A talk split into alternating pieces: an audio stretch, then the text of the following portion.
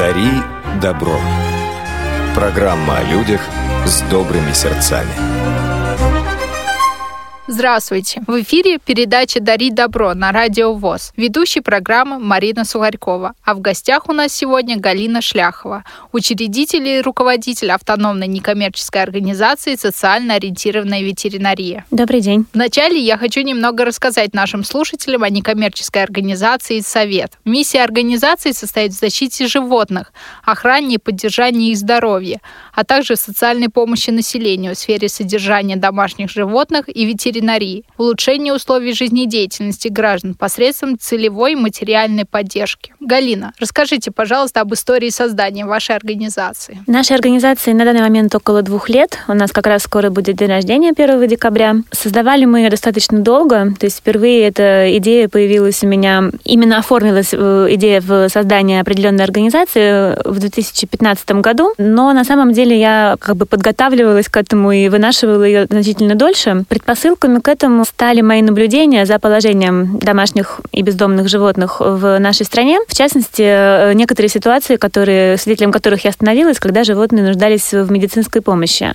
Э, дело в том, что, ну, наверное, для многих это не станет открытием, но, тем не менее, я скажу поподробнее. Если люди в нашей стране имеют страховые полюса, и, соответственно, какую-то базовую медицинскую помощь мы можем получать независимо от социального положения, достатка, в любом случае бесплатно по страховке, то животные такой альтернативы лишены. То есть э, для них, в принципе, не существует варианта получения каких-либо услуг э, на некоммерческой основе. Ну, не существовало до нашего появления, по крайней мере. И, соответственно, ситуация выглядит таким образом, что если животное э, заболевает, особенно если заболевает серьезно, то есть в первую очередь какие-то травмы, опухоли и тому подобные заболевания, которые требуют обязательного вмешательства для спасения жизни и восстановления питомца, то если животное бездомно, оно практически обречено, потому что добрые люди, конечно, были бы рады им помочь, и если, например, условно говоря, там на глазах прохожего собаку сбивает машина, человек э, может потратить там полдня, отвезти ее на такси в клинику, да, и сам э, оплатить первый первичный прием, но когда он узнает, сколько займет вся реабилитация, в общем-то, мало кто уже дальше оказывается внезапно так выделить в своем бюджете такую сумму на совершенно чужого ему пса. Более того, если даже животное домашнее, то, опять же, не каждый хозяин в состоянии это без ущерба для э, себя и своей семьи потянуть, поскольку, в частности, онкологические заболевания требуют очень длительного периода периоды лечения, то есть это многократное посещение клиник, долгий уход, и, соответственно,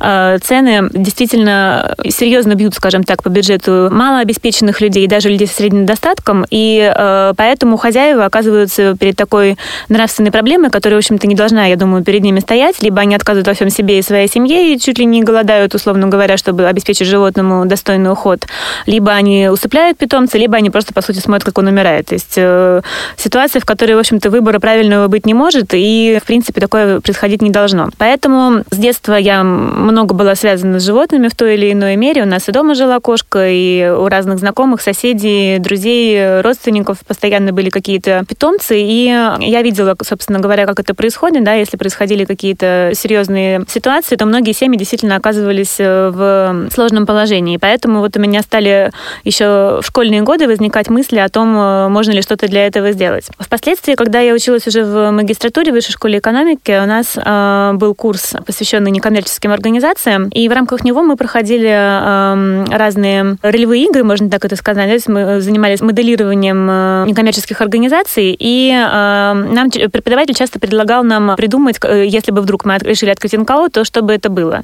И как-то вот на основании моего детского переживания за животных я каждый раз при, примерно вот в этом направлении начинала думать, и в итоге к концу этого, к окончанию этого курса, после нескольких таких ролевых игр у меня уже, по сути, была готовая стратегия открытия организации. И как-то вот она оформилась именно уже в формат ветеринарной клиники. То есть Марина, собственно говоря, вначале правильно озвучила да, нашу миссию, но если это предложить более простыми словами, то а, основой деятельности является открытие сети ветеринарных центров, в которых животных, э, которые нуждаются в помощи, могли бы принимать бесплатно или на льготных условиях. Именно с теми э, диагнозами, теми симптомами, которые требуют срочного вмешательства и э, длительного дорогостоящего лечения. То есть, по сути, это как аналог скорой помощи для людей, только для животных. Галина, скажите, а как много ветеринарных клиник с вами уже сотрудничают и на каких условиях? В настоящее время на постоянной основе у нас действует только два ветеринарных центра в России. Начали мы с юга, это в Краснодарском крае, э, обе наши клиники, это город Геленджик, ветеринарная клиника «Друг», и Краснодар, собственно говоря, краевая столица, клиника «Доктор Вет». Условия сотрудничества, в общем-то, взаимно выгодные для нас и для клиник, то есть э, клиники, названия которых э, прозвучали, это обычные коммерческие клиники частные, которые ведут свой прием пациентов по своему прескуранту, но с тех пор, как они имеют с нами договор, если они видят, что к ним обращается клиент, который по каким-то причинам не платежеспособен, а животное нуждается в срочной помощи, он перенаправляет его к нам, мы, соответственно, согласуем и покрываем либо полностью расходы, либо какую-то часть. Как правило, это уже обговаривается индивидуально, в зависимости от э, возможностей финансовых человека, также в зависимости от того, кем ему приходится животное, то есть это его питомец, или он его подобрал, и оставит ли он его себе, или на нашей совести потом будет вообще его дальнейшая судьба. То есть мы это уже обговариваем в каждой конкретной ситуации. И, соответственно, клиника ничего, по сути, не теряет, то есть мы оплачиваем им э, по их э, стандартным тарифам всю эту сумму, которую мы набираем, собираем уже через свои каналы, как любая благотворительная организация, да, то есть это благотворительные взносы, деньги, которые мы получаем в ходе различных мероприятий и так далее. А клиенты, соответственно, могут э, получать такую посильную помощь в лечении животных. Что касается самих частных клиник, с одной стороны, то есть для них это обычный прием пациентов, то есть, по сути, нет никакой разницы, кто оплачивает благотворительные организации или сами посетители. С другой стороны, это дает им, опять же, дополнительную, можно сказать, что рекламу, причем такую позитивную рекламу, да, поскольку это социально ориентированное направление деятельности, и поэтому, в общем-то, как мы уже замечали, в ходе работы с нами благоприятно сказывается в том числе на имидже клиник как таковых. Ну и я хочу отметить, что нам вообще очень повезло с партнерами, то есть и врачи, с которыми нам пока доводится работать, они и как специалисты очень действительно компетентные, грамотные, высококвалифицированные, и кроме того, мы постоянно отмечаем их отзывчивость чисто человеческую, то есть видно, что очень неравнодушный подход к пациентам, и отношение к нам очень такое понимающее, скажем так, то есть никогда не возникало никаких проблем с недоверием или с тем, чтобы коммерческая составляющая выходила на первый план. Мы видим, что врачи тоже заинтересованы в первую очередь именно в спасении животных. Очень интересная информация, Галина. Скажите, пожалуйста, э, кто обращается, где вы находите своих пациентов для своей организации, тех кошечек и собак? Они приходят сами в эти клиники или специальный отбор для их лечения бесплатного? Как это все организовано? Поскольку пока мы работаем только в двух городах сравнительно небольших, э, соответственно, реклама распространяется очень быстро, в том числе даже сарафанным радио. То есть достаточно вылечить одну собачку какой-нибудь пенсионерки, как уже все ее подружки в курсе, куда можно при случае принести своих котиков. Соответственно, в принципе, мы такую именно целенаправленную рекламу для подбора клиентов не делали. Когда мы только открывали первый центр, у нас вышла статья такая достаточно большая на целую полосу в городской газете, соответственно, вот какая-то такая известность уже возникла. Но поскольку, скажем так, рост числа пациентов должен быть пропорционален росту числа финансирования, соответственно, мы в этом плане достаточно тоже осторожно себя ведем, поскольку, разумеется, мы мечтаем, что когда-нибудь у нас будет сеть по всей России, мы доберемся в том числе до Москвы, и все это будет более на постоянной основе, но сейчас мы думаем, что лучше делать хорошо в том объеме, в котором мы можем, да, чем как бы открыть много центров, а в итоге, что мы их, получится, что мы их не потянем финансово и не сможем оправдать ожидания. И, соответственно, скажем так, целенаправленно именно пациентов мы не э, заманиваем, поскольку это организация благотворительная, да, то есть э, люди сами заинтересованы в том, чтобы обратиться к нам, если они э, о нас узнают, а, соответственно, мы, ну, мы не скрываем же, да, свою деятельность. В общем-то, в тех городах, в которых мы функционируем, э, наши адреса, они в целом в открытом доступе. Кроме того, именно клиники, с которыми мы имеем договора, э, они тоже заинтересованы в том, чтобы сообщать о нас при случае. И если к ним, допустим, приходит человек, который о нас не слышал и не знал, но при этом ситуация складывается, попадающая именно под нашу целевую аудиторию, то о нас узнают уже от врачей. То есть ветеринары сами их информируют, говорят им о такой возможности,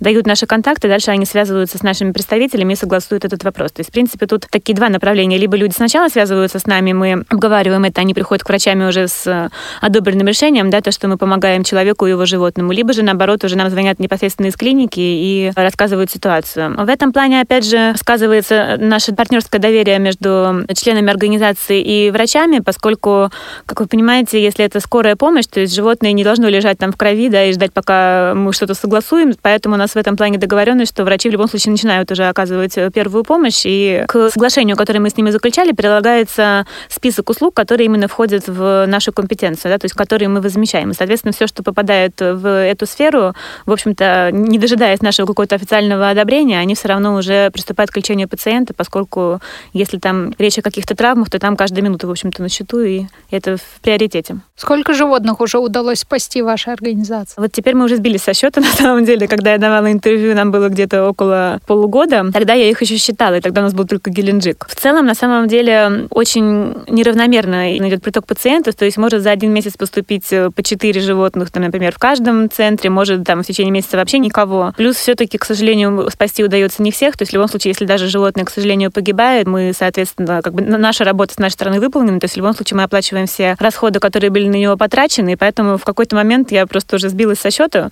потому что первое время нам очень везло, у нас были только позитивные истории, то есть там вот первые, условно говоря, 10 пациентов, да, если я не ошибаюсь, это вот были все котики и собачки поправились, э, все было хорошо, и поэтому мы их так э, именно вели счет, фотографировали, афишировали, и можно было отчитаться по каждому. Потом, поскольку пошли в том числе не всегда благоприятные исходы, и в целом открылся второй центр, то есть их число возросло, сейчас точную цифру уже я не назову, но в среднем, то есть я могу сказать, когда работал только Геленджик и проработал несколько месяцев, у нас договор первый был заключен в апреле, вот где-то к августу, да, вот у нас был учет, там было где-то порядка десятка пациентов. Вот, соответственно, дальше это стало уже расти, и сейчас, в общем-то, обращения достаточно уже регулярные, поскольку, опять же, нас и узнают больше, и в том числе второй город к нам присоединился. Кто больше нуждается в помощи, собаки, кошки или другие домашние животные? Других у нас пока не было. Мы, в принципе, никого не дискриминируем. Иногда нас спрашивают о том, принимаем ли всех мы животных, и я всегда отвечаю, что хоть носорога, пожалуйста. Тем более у нас врачи там такие... Вот в Геленджике особенно у них же сафари-парк еще находится в городе, поэтому я знаю, что, в принципе, в этой клинике у них был опыт приема самых разных пациентов, в том числе экзотических. То есть при случае нас никем не напугать. Но, как правило, разумеется, да, основные животные компаньоны, самые популярные питомцы, это именно собаки и кошки. Мне кажется, что здесь вряд ли есть какая-то статистика в плане, что кто-то чаще заболевает или кого-то чаще... Ну, какие-то статистики ведут, что кто-то из этих животных более в каком-то регионе распространен именно как домашний питомец, но я на самом деле не интересовалась, как это в Краснодарском крае. У нас есть такая негласная тенденция почему-то, что в Геленджике больше кошек, в Краснодаре собак. Но мне кажется, это просто так совпало, на самом деле. Я не думаю, что здесь за этим какой-то стоит смысл. Поэтому пока, в принципе, да, на, на равных и собаки, и кошки. Что касается, да, других питомцев, раньше у нас на эмблеме была изображена кошка. Сейчас у нас и кошка, и собака, если посмотреть нашу новую эмблему. И еще, эм, я забыла, как он называется, аппарат для ослушивания, для прослушивания. Фонендоскоп? Вот какой-то скоп. Фонендоскоп. Вот что-то такое, да. Фонендоскоп, фонендоскоп, как именно символ вообще ветеринарии да, и врачебного дела. И поэтому как-то мы это выровняли. Сейчас вроде люди стали лучше понимать концепцию. А первая наша эмблема, там был изображен силуэт только кошки, поэтому к нам очень часто поступали вопросы, не означает ли это, что мы лечим только кошек, но на самом деле нет. Наверное, это было навеяно тем, что просто, ну, мне самой как-то ближе кошки, да, у меня у самой дома всегда были именно эти животные. Я как-то, в общем, оно зародилось в связи с этим. И, в принципе, когда я открывала организацию, наверное, это во многом, ну, я про историю создания уже рассказала, да, именно самой, самой концепции, но во многом это было навеяно, наверное, личным опытом именно кошки, которая жила в моей семье и которая в свое время тяжело заболела, и как бы вот максимально через, через ее историю я это в свое время прочувствовала, поэтому, видимо, кошки немного так у нас больше именно в символике фигурируют. Но по факту, разумеется, нет. В общем-то, мы готовы принимать всех животных. Кроме непосредственной ветеринарной помощи домашним животным, некоммерческая организация «Совет» занимается воспитанием у населения гуманного и ответственного отношения к животным. Что скрывается под этой формулировкой? Под этой формулировкой скрывается, в общем-то, вся наша информационная и просветительская работа, которую мы тоже активно ведем, и в том числе главным образом как раз в Москве, поскольку сама штаб-квартира, условно говоря, организации да, базируется в Москве, несмотря на то, что первые действующие центры заработали на юге. На самом деле, когда мы только открывались, э, основной миссией было действительно лечение животных. И понятно, что да, мы предполагали, что будем попутно вести какую-то просветительскую деятельность, но мне казалось, что это будет более второстепенно, и что в этом нет такой необходимости, потому что я очень так фактически и практично подходила к стоящим перед нами задачам, да, я думала, что вот есть больные животные, надо им помогать. Но по мере того, как мы стали работать и стали больше вариться, что ли, в этой среде, да, вообще вот в среде зоозащиты, я обнаружила, что действительно перед обществом стоит очень много проблем такого идеологического, скажем так, характера, и нужно очень большое внимание уделять э, именно им.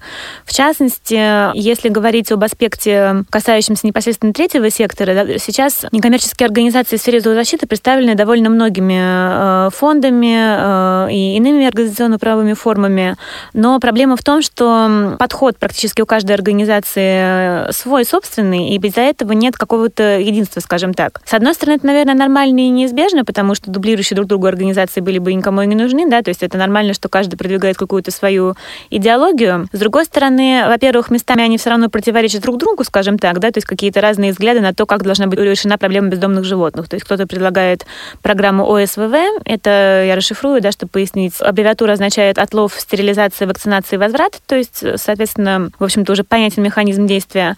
Кто-то до сих пор высказывается за эвтаназию по определенным причинам, ну и так далее. То есть э, различий много именно в таких актуальных и животрепещущих вопросах. И поэтому получается, что возникает некая конкуренция внутри самого сектора. Плюс сказывается то, что у нас нет в стране хорошо проработанной законодательной базы именно в сфере зоозащиты. И как раз в этом году очень такой злободневный вопрос работа над принятием э, законопроекта об ответственном обращении с животными, э, поскольку он изначально был разработан уже довольно давно инициативной группой, но именно в этом году ведутся сейчас как раз ожесточенные разговоры о том, когда он наконец будет принят и в каком формате. Было много митингов, акций на эту тему. Не так давно инициативная группа проводила голодовку даже э, для того, чтобы ускорить как-то процесс. То есть получается, что все представители третьего сектора хотят влиять на ситуацию. Государство со своей стороны не очень пока что пришло к какой-то ясности, чтобы это давало некую идеологическую установку свыше. И вот из-за этого возникает очень много споров, скажем так. И на фоне такой тенденции у простых обывателей, которые вот любят животных, там, да, хотят, может быть, держать или держат у себя питомцев, но особо глубоко не вникали во всю эту подоплеку, оказывается очень такое разношерстное мнение, да, непонятно кому верить, потому что сегодня они там услышат лозунги про стерилизацию, завтра они там услышат что-нибудь еще, и в итоге они не очень вообще понимают, как именно ухаживать за своим питомцем, что для него хорошо, и как вообще в целом обстоят дела с этой проблемой в масштабах общества. И поэтому, чем больше мы стали в это погружаться, поскольку изначально, когда я открывала НКО, я, в общем-то, сама была именно таким обывателем, да, который там любил животных, но не особо знал, что с ними делать. Возникла потребность именно в том, чтобы самим во всем этом разобраться, да, исследовать как-то ситуацию и в том числе э, вести идеологическую работу. То есть, с одной стороны, у нас выработался свой подход именно в плане формирования позиции того, как мы видим решение проблемы бездомных животных, в том числе, что из э, зарубежного опыта мы считаем правильным перенимать и так далее, и мы, соответственно, продвигаем эти идеи. С другой стороны, мы ведем просветительскую работу более такого локального уровня в плане просвещения владельцев животных и нынешних, и потенциальных будущих о том, э, какие потребности стоят перед их питомцем, э, как с ним обращаться и так далее, поскольку как бы очень часто зоозащитники критикуют людей, содержащих животных, за какие-то неправильные вещи, предпринимаемые в рамках ухода за ними, обращения с ними. А на самом деле я все больше прихожу к выводу, что настоящих, условно говоря, живодеров, да, действительно мало. То есть это те случаи, о которых мы слышим и ужасаемся, но это скорее отклонение от нормы, это все равно какая-то девиация. А очень часто люди причиняют какой-то вред своим питомцам именно по неведению, просто потому что не хватает достаточной информационной основы для того, чтобы они э, лучше вникали в эту проблематику. Особенно как раз это касается не кошек и собак, хотя и с ними тоже не всегда все очевидно, а более редких животных, даже, в общем-то, не таких уж редких в нашем обществе, да, то есть я не говорю там о каких-нибудь игуанах, а просто элементарно грызуны, там хомяки, те же кролики, да, поскольку их продают просто в зоомагазинах, в зоомагазинах изначально уже условия содержания часто нарушены, то есть они помещены в более тесные клетки, кормятся не всегда подходящим э, именно оптимально для них кормом, и если человек хочет там подарить, допустим, своему ребенку хомячка, на первый взгляд все очень мило и невинно, да, и идея хорошая, что ребенок будет приобщаться к добру через э, заботу о каком-то маленьком и пушистом, все будут счастливы, но при этом люди, логично, наверное, что покупая питомца, люди не готовы это воспринимать как какую-то проблему, ради которой они должны сначала перерыть весь интернет, там, да, изучить кучу научных статей и так далее. Они хотят просто прийти, купить и услышать какие-то базовые правила ухода от продавцов. А начинается, соответственно, проблема с того, что сами зоомагазины не дают достаточной информации. Э, в том числе, в общем-то, и ветеринария как таковая, именно если мы берем коммерческий сегмент ветеринарии, да, она сейчас не отвечает э, целям именно просвещения. То есть э, не в каждой клинике попутно с фактическими услугами, там, по каким-то уколам, прививкам, операциям окажут еще информационную поддержку и расскажут в том числе о мерах профилактики и каких-то иных важных вещах, которые необходимо знать хозяину. И вот в связи с этим, да, мы как бы очень активно стали делать упор в том числе на э, подобного рода деятельность. Большое спасибо, Галина. Дорогие друзья, напоминаю, что в эфире программа «Дари добро». Сегодня мы беседуем с Галиной Шляховой, учредителем и руководителем автономной некоммерческой организации «Социально ориентированная ветеринария». Галина, скажите, пожалуйста, а изучали ли вы зарубежный опыт по защите прав животных, по медицинской помощи животным? Да, конечно, зарубежный опыт изучали достаточно подробно и продолжаем сейчас. В частности, наверное, впервые э, детально с этим я соприкоснулась, когда мы стали готовить конференцию.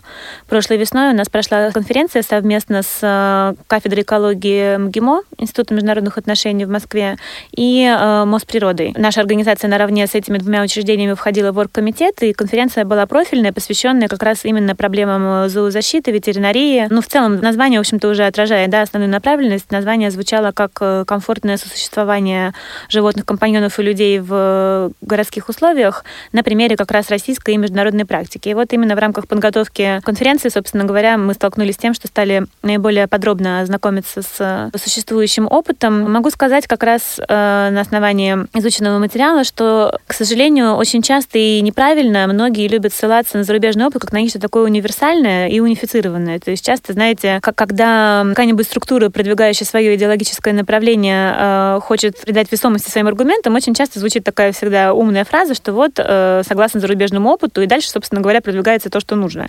Но зарубежный опыт, он очень разнородный, не всегда успешный, не везде оптимальный и абсолютно не всегда подходящий для российских условий. То есть, в принципе, да, нужно смотреть конкретно по странам, потому что нельзя сказать, допустим, что все зарубежные государства, где проблема бездомных животных, например, благополучно решена, сделали это именно посредством эвтаназии или именно посредством стерилизации или посредством просвещения. То есть, как правило, это идет комплексно. Где-то срабатывает одно, где-то другое. В частности, пример, который я часто привожу, поскольку он мне очень нравится, я сравнивала две страны. В частности, пример, который я часто привожу, касается сопоставления двух э, европейских стран, э, обе из которых известны тем, что бездомные животные в них сейчас практически отсутствуют. Это Швеция и Словения. И при этом, несмотря на то, что результат, казалось бы, одинаковый, э, меры для этого были приняты довольно разные в ходе именно исторического рассмотрения решения этой проблемы. То есть в Словении как раз был сделан упор именно на стерилизацию, проводились льготные программы, субсидируемые муниципалитетом, региональными властями, и именно велась идеологическая работа с населением в этом направлении. То есть призывали хозяев снижать размножение своих питомцев и следить э, за тем, чтобы не было бесконтрольного прироста собачьего и кошачьего населения. Соответственно, это действительно дало свои плоды. Словения от бездомных животных постепенно избавилась. Что касается Швеции, в Швеции результат столь же положительный. При этом никогда не было никаких подобных программ именно на государственном уровне через э, власти. Они не продвигались, не пропагандировались. И приводятся данные, что в настоящее время кастрировано менее 9% животных. Там, по-моему, по собакам только были сведения, но тем не менее смысл понятен. То есть получается, что можем делать, делать ставку и на какие-то другие аспекты. Единственное, наверное, общее, что все-таки можно выделить, в общем-то, во всех государствах, где есть какой-то положительный опыт, это как раз э, работа с населением в плане воспитания и выработки ответственности, поскольку если население в своей массе не чувствует проблему и не чувствует свою вообще причастность какую-то к ее решению, то ни НКО, ни третий сектор, ни государство, в общем-то, сделать ничего не смогут, потому что все равно э, в конечном итоге животные, стерилизованные они или нет, они попадают в семьи, где уже, соответственно, люди будут решать на своем уровне, как с ними обращаться, как распоряжаться их судьбой, выбрасывать ли их на улицу и так далее. Поэтому пока нет контроля и учета животных, а у нас чипирование до сих пор обязательно не введено, э, и документы оформляются только на животных породистых, да, соответственно, простые дворняжки и беспородные кошечки, они по-прежнему в этом плане не защищены, и юридической ответственности хозяев за это не существует. А ответственность моральная, она тоже слабо достаточно сейчас э, выработана, опять же, из-за того, что недостаточно проведена вот эта идеологическая работа с населением. То есть, в принципе, упирается все равно все в это. А меры фактические, касающиеся как раз э, отлова, возвратного или безвозвратного, они уже должны идти как подспорье, да, в зависимости от каждой конкретной ситуации,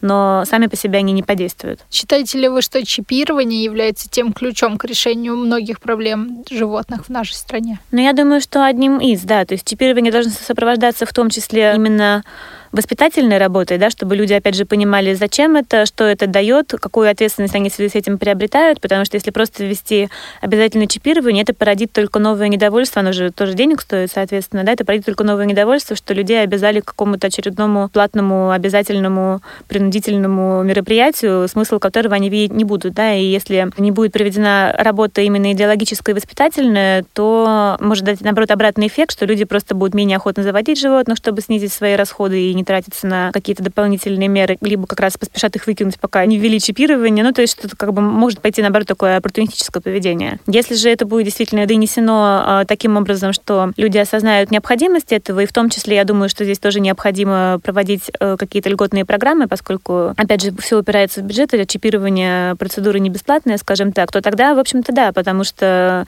действительно это позволит э, ввести дополнительный контроль, и это простимулирует многих людей, поскольку ответственность именно какая-то внутренняя, да, у человека, она все равно формируется и не сразу, и, возможно, только к следующему поколению уже она будет сформирована полностью. А для того, чтобы все-таки взять под контроль текущую ситуацию, все равно необходимы какие-то рычаги воздействия извне. И поэтому, разумеется, когда человек осознает, что за что-то он отвечает не только там перед собой и своей совестью, но еще и перед какими-то внешними институтами, то, конечно, это для, для многих э, будет полезно. Спасибо, Галина. Скажите, пожалуйста, ваша организация сегодня, кто это, кто работает в вашей организации, как велик штат сотрудников? Организация представлена несколькими можно сказать, что организация распадается на несколько, скажем так, блоков, да, людей, которые помогают ей функционировать. С одной стороны, это э, правление, это именно, то есть я, как руководитель и мои непосредственные помощники, которые занимаются составлением идеологии организации, основной, формированием ее основной политики, курса, то есть определяют, собственно, чем мы занимаемся, зачем мы это делаем, э, нужно ли что-то менять, как необходимо подстраиваться под какие-то новые вызовы, которые перед нами стоят. Это, в общем-то, довольно немногочисленное количество людей. Э, по уставу у нас 6 6 человек должно быть в правлении. Вот, в принципе, мы этой цифрой ограничиваемся, нам этого достаточно. Также э, нам помогают, в общем-то, довольно многие волонтеры, то есть люди, которые, в принципе, следят за нашей жизнью и, условно говоря, находятся на подхвате, то есть по мере возникающих каких-то проектов, каких-то новых наших нужд, они в той или иной ситуации готовы прийти на помощь и оказать какую-то фактическую поддержку. В том числе у нас есть эм, определенное такое, можно сказать, подразделение неформальное, мы его называем клуб постоянных спутников. Это люди, которые следят за нашей деятельностью постоянно. И в первую очередь они оказывают финансовую помощь, что, в общем-то, разумеется, необходимо для того, чтобы мы могли обеспечить такое устойчивое наше функционирование и непрерывный прием пациентов. И, соответственно, мы стараемся оповещать их своевременно о всех наших новостях, о мероприятиях, э, предоставляем им подробные отчеты, и как бы они оказывают нам в той или иной форме, э, в первую очередь, спонсорскую помощь. Ну и, в принципе, да, можно отнести, наверное, тоже условно к коллективу организаций и врачей в том числе, хотя они формально находятся в штате именно своих клиник, но поскольку у нас с ними довольно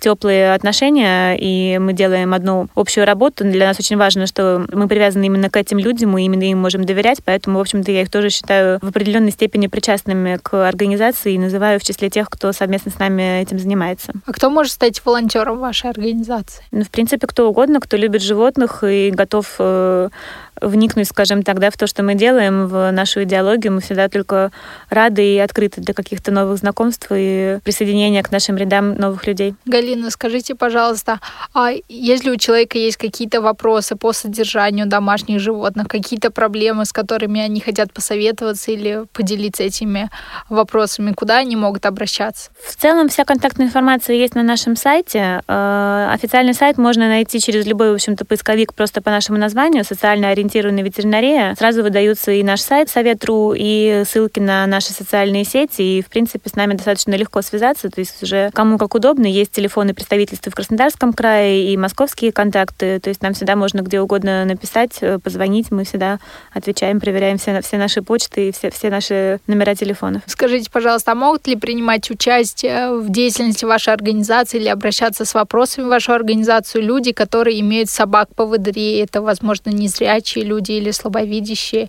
И есть ли у вас э, отдельная программа по работе с, именно с собаками-поводырями? Пока что отдельной программы нет, но мы, кстати говоря, об этом думали в рамках сотрудничества с МГИМО. Как раз мы курируем сейчас несколько студенческих проектов, которые выиграли в акселераторе на конференции весной, о которой я упоминала. И один из проектов был посвящен именно подготовке собак-поводырей. То есть пока это у нас такой в теоретической разработке да, находится, поскольку это была просто идея студентов, которые, однако, мы очень одобрили и так взяли заметку, что в будущем мы ее будем реализовывать, но пока что не в этом году. То есть сам проект состоял в том, что один из подходов к решению проблемы бездомных животных мог бы состоять в уделении большего внимания подготовке бездомных собак на какие-то должности, на какие-то функции, да, с которыми справляются специально обученные животные. То есть поскольку, в общем-то, у, у многих собак есть потенциал, и многие дворняжки на самом деле достаточно умны, как в этом многократно убеждались люди, которые с ними имели дело, да, и содержали их у себя, э, то не только специально выведенные какие-то породы, да, но и обычные дворовые собаки при должном воспитании э, и обучении могут э, вполне давать положительные результаты. И поэтому как раз то есть ребята предположили, что, возможно, стоит устроить программу такого взаимовыгодного сотрудничества, чтобы собаки, которым некуда деваться, вместо того, чтобы отправляться в приют, где они просто страдают сами и никому не приносят пользы и только, соответственно, требуют постоянного какого-то финансирования, они, наоборот, могли бы нести что-то хорошее в общество, если бы после их отлова да, с ними именно работать и, соответственно, готовили их к какой-то общественно полезной, скажем так, миссии. То есть в целом мы эту идею очень одобрили, но сейчас пока мы курируем два других проекта, которые были ближе именно к нашей текущей деятельности и было более понятно, как за них взяться. Но это вот у нас в планах на будущее как раз фигурирует. Поэтому хочется верить, что, может быть, мы к этому придем. И собаки-поводыри как раз, соответственно, нам близки в рамках этого проекта. Галина, дайте, пожалуйста, какие-то рекомендации и советы тем, кто уже имеет дома домашние животные или только задумывается о ну, животных? Тем, кто задумывается, могу дать совет не бояться все-таки его завести, поскольку как раз э, в рамках пристраивания в семьи животных, которые становились нашими пациентами или с которыми нам, к нам обращались какие-то волонтерские группы с просьбой помочь найти им дом, я убедилась, что очень часто людей останавливает именно страх, что они не справятся с уходом, что они столкнутся с болезнью или смертью питомца, и они к этому окажутся не готовы и так далее. То есть есть э, мы, в крайнем случае, есть другие разного рода организации, на которые готовы при случае помогать э, хозяевам, и мы работаем над тем, чтобы такого становилось как можно больше, поэтому если человек колеблется, но на самом деле он любит животных, хочет и имеет условия их содержать, то нужно на это обязательно решаться, поскольку э, если в наших руках сделать кого-то счастливым, какое-то живое существо, и при этом наверняка стать счастливее самим, то не нужно упускать такую возможность. И те, кто животных уже имеют, наверняка они в этом сами убедились и согласятся со мной. Поэтому, наверное, им хочется пожелать в первую очередь, чтобы они находили взаимопонимание, общий язык со своими питомцами. И при случае, если происходят какие-то трудные ситуации, касающиеся либо здоровья питомца, либо проблем, связанных с его уходом и воспитанием, чтобы они помнили, что они не одиноки, да, что есть э, организации наподобие нашей, которые готовы им помочь. И я думаю, что это будет их всегда поддерживать, поскольку действительно человеку в любой сфере важно, чтобы он э, знал, что кто-то готов прийти к нему на помощь. И в случае содержания животными, наверное, это именно, помимо самой помощи животным, наверное, наша помощь людям, как раз, которые их имеют, заключается именно в этом, в том, что мы обеспечиваем такую психологическую уверенность того, что они всегда э, справятся с нашей поддержкой. Галина, скажите, пожалуйста, о перспективах вашей организации. Какие планы на будущее вы строите? В целом, наверное, именно направление деятельности как таковых новых мы сейчас не предполагаем предполагаем, да, поскольку у нас и так несколько проектов, несколько направлений деятельности, которые нужно вести дальше, нужно развивать. Поэтому главным образом мы сейчас э, хотели бы именно расширять э, объемы своей деятельности, то есть открыть, возможно, новые центры э, в плане именно географического покрытия страны, да, поскольку мы уже опробовали это на двух городах, и, э, разумеется, хочется, чтобы Постепенно в каждом городе появился центр социальной ветеринарной помощи, куда могли бы обратиться хозяева или просто случайные прохожие которые проникли в судьбой животного. И, соответственно, что касается нашей идеологической работы, да, тоже хочется, чтобы она вышла на какой-то более масштабный уровень, чтобы как можно больше людей э, получали, получали доступ к информации как о правилах ухода за животными, так и вообще к пониманию ситуации, могли делать выводы о том, что правильно и какие подходы применимы. То есть в целом, наверное, мы как бы сейчас больше вширь развиваемся, скажем так, чем куда-то вглубь. А какие мероприятия в скором времени будут организованы? Мероприятия на самом деле проходят достаточно регулярно, то есть мы отмечаем э, в течение года разного рода праздники, связанные с животными. Международный день кошек в августе, там, например, э, наш собственный день рождения 1 декабря, и всегда проводятся какие-то мероприятия, приуроченные к подобного рода датам. То есть чаще всего наш формат — это благотворительные ярмарки. У нас есть, во-первых, собственная сувенирная продукция, своя линия кружек, блокнотов, для которых как раз рисунки готовят наши волонтеры, и мы, соответственно, выпускаем уже сувенирную продукцию с иллюстрациями школьников, которые рисуют животных э, именно в рамках помощи нашим пациентам клиентам и подопечным. И также у нас проводится акция «Умелые руки, здоровые лапы», в которой участвуют мастера хендмейд. Э, они предоставляют нам свои украшения, свои какие-то изделия, и мы реализуем их на своих э, благотворительных ярмарках, а отчисления, соответственно, идут уже в фонд лечения наших питомцев. Это то, что мы проводим достаточно часто. Также у нас бывают творческие вечера, благотворительные концерты. Мы проводим их в основном, в том числе и в городах, в которых мы работаем, но чаще даже в Москве у нас выступают артисты, поэты, и таким образом в рамках этих вечеров мы, с одной стороны, опять же, заставляем людей лишний раз задуматься о помощи животным, поднимаем эти важные проблемы, с другой стороны, через них тоже собираем э, финансирование. Весной у нас снова будет конференция, о которой я уже говорила. В прошлом году это был такой пробный камень, первый опыт. Теперь мы решили сделать ее ежегодной.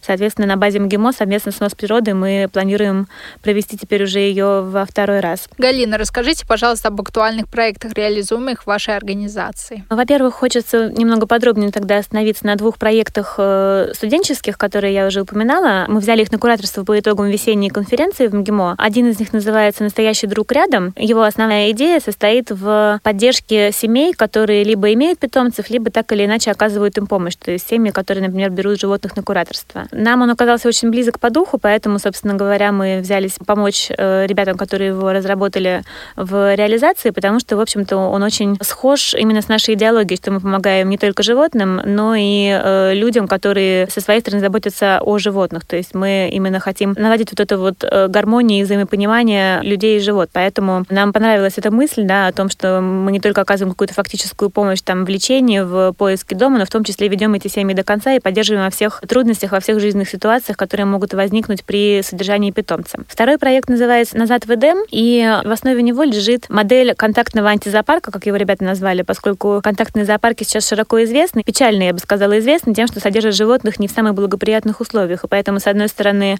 они пользуются популярностью, туда вводят детей в рамках какого-то развлекательного мероприятия, но с другой стороны, зоозащитники с ними активно борются. Хотя при этом сама идея вообще содержания животных в таких условиях, где они могли бы контактировать с людьми, с одной стороны, люди получали бы какое-то просвещение от контакта с ними, с другой стороны, удовольствие, и в том числе животные бы социализировались. Идея сама по себе, она хорошая. Поэтому как раз ребята придумали э, модель антизоопарка, как они его назвали, ну, по типу, знаете, антикафе, антисуши, что вроде что-то что по мотивам, но что-то принципиально новое тоже в идее есть. То есть, по сути, это касается, да, именно определенных информационно-досуговых центров, в которых люди, которые по каким-то причинам не держат животных дома, но все же любят их и хотели бы к ним приобщаться, могли бы получить такой контакт э, с животными-компаньонами.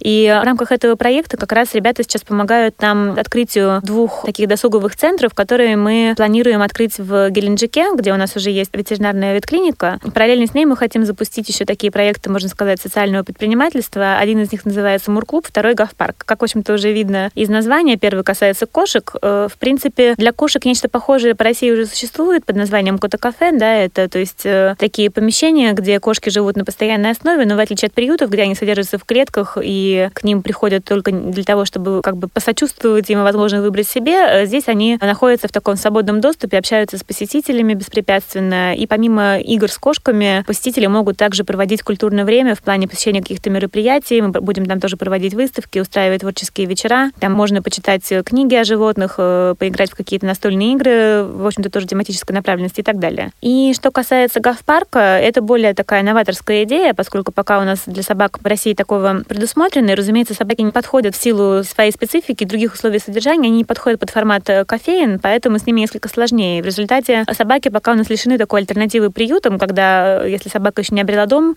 она могла бы при этом как-то приятно проводить время и, не имея одного хозяина, все же иметь э, приятное общение с людьми и уход. И поэтому для собак мы хотели бы это сделать в формате более приспособленном под именно их условия содержания. То есть это будет парковая территория с вольерами, где тоже будут проводиться разного рода мероприятия, но в большей степени уже ориентированы на открытый воздух, да, на, на такое пространство, где уместнее мероприятия более подвижного характера. И, соответственно, также люди смогут э, общаться с собаками, в том числе там будут работать кинологи, которые помогут э, именно искать подход к питомцам, э, играть с ними, рассказывать о том, как правильно их содержать. То есть, по сути, люди будут проходить такой еще заодно курс подготовки к заведению собаки, если они настроены сделать это в будущем. И в том числе, разумеется, среди наших питомцев можно выбирать животное для себя. То есть предполагается, что состав животных будет обновляться. То есть кого-то будут забирать семьи, новые будут поступать и так далее. Но мой клуб, я надеюсь, что мы откроем уже вот в самое ближайшее время. Он, в принципе, на, на подходе. С Гавпарком несколько сложнее, и мы рассчитываем, что в том числе нам удастся для реализации этого проекта добиться партнерства с местными властями. Как раз, в общем-то, мы сейчас об этом договариваемся, и хочется верить, что это получится в течение следующего года. Хочется пожелать вашей организации дальнейшего развития, чтобы больше кошечек и собак могли найти себе любящих хозяев, а если не, не единственных хозяев, то смогли себе найти дом в таких заведениях, как э, вы рассказали выше. К сожалению, время нашей передачи подходит к концу. Э, благодарю вас за беседу, Галина. Напоминаю радиослушателям, что в эфире была программа «Дари добро». Сегодня мы беседовали с Галиной Шляховой, учредителем и руководителем автономной некоммерческой организации «Социально ориентированная ветеринария». Галина, вы хотели бы еще что-нибудь сказать нашим радиослушателям? Хочу поблагодарить за предоставленную возможность, за выступление в рамках передачи. Надеюсь, что информация, которую мы обсудили сегодня в ходе этой беседы, окажется для кого-то полезной и, возможно, в очередной раз напомнит людям о важности гармоничных отношений с животными. И мы всегда будем рады увидеть всех э, слушателей среди своих волонтеров, друзей, клиентов, в зависимости от того, какие потребности у кого-то могут возникнуть и кому мы чем можем оказаться полезны. Спасибо. Уважаемые радиослушатели, спасибо за внимание. До новых встреч. Дари добро.